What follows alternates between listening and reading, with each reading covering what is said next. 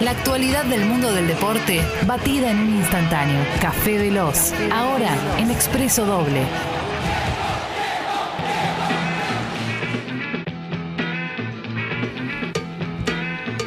¿Cómo te va, Martín? ¿Cómo andan? Muy bien, ¿vos? Muy bien, muy bien, muy bien. Chequeaba cosas de, de los goles de eh, casi retro entre Ferro y Quilmes, ¿no? Ayer Sí. parte de- del reducido a primera división, los partidos de ida, un, eh, un 0 a 0 entre Almirante Brown y Barraca Central, que tendrá vuelta el domingo.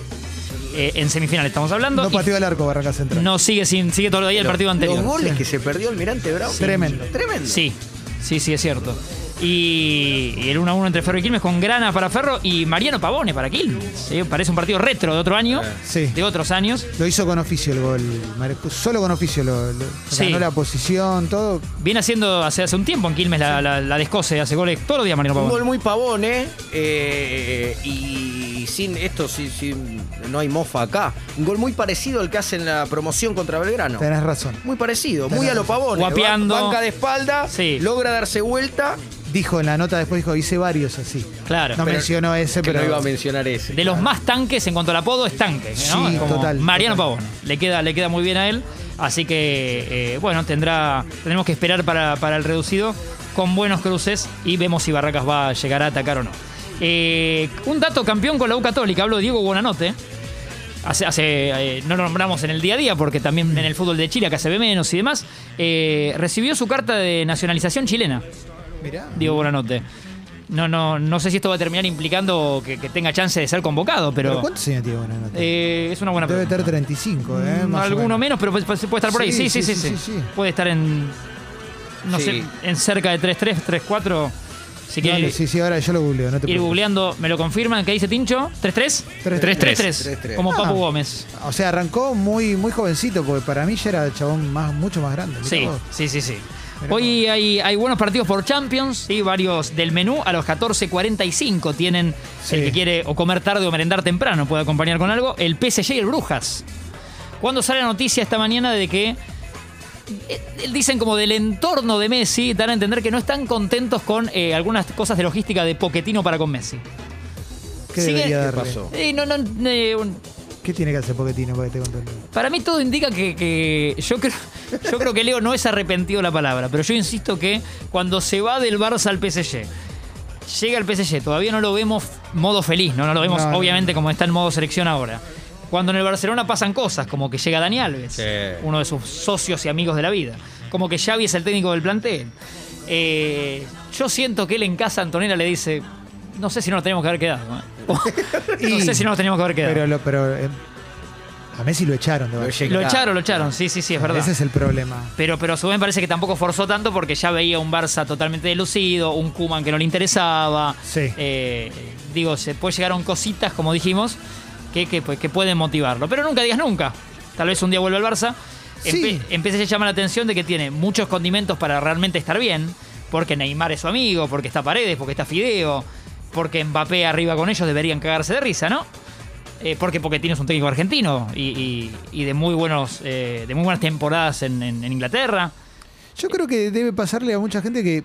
Tenés que- todo, pero no. Claro, no, pero además si Messi no, no, no está contento, lo más probable es que no te sirva como técnico. Y es muy difícil decir no me sirve como técnico Messi, ¿viste? Pero me parece que lo que hicieron Laporta y, y Kuman, que después lo dijo hace poco uno que labura con Laporta, dijo, en algún momento había que hacerlo.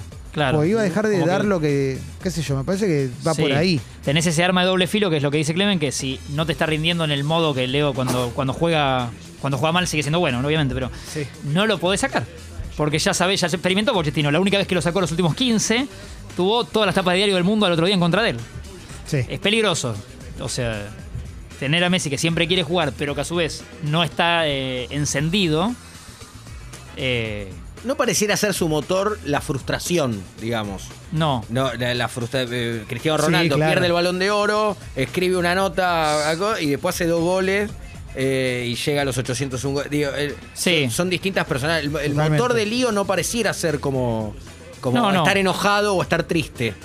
Sí, sí, sí. A Y- favor nuestro está en modo selección total, ¿no? Claro. Eso está buenísimo. Tiene ese enfoque. Eh. ¿Y Lewandowski qué onda? Pues Lewandowski dijo que Se calentó Roberto. Dijo lo que quería ganar él y me parece que tiene lógica lo que dice. Yo lo quería Sí, ganar, está sí, bien. igual fue un lindo gesto de Messi cuando dijimos que el Balón de Oro le habló en, en su discurso, que nadie obligaba a nada, eh, le dedica puntualmente unas palabras a Robert Lewandowski Pero no diciendo te lo compró. merecías. No, no compró, claro. No compró, dijo que le fue- vacías, Sí, sí. sí, sí, sí.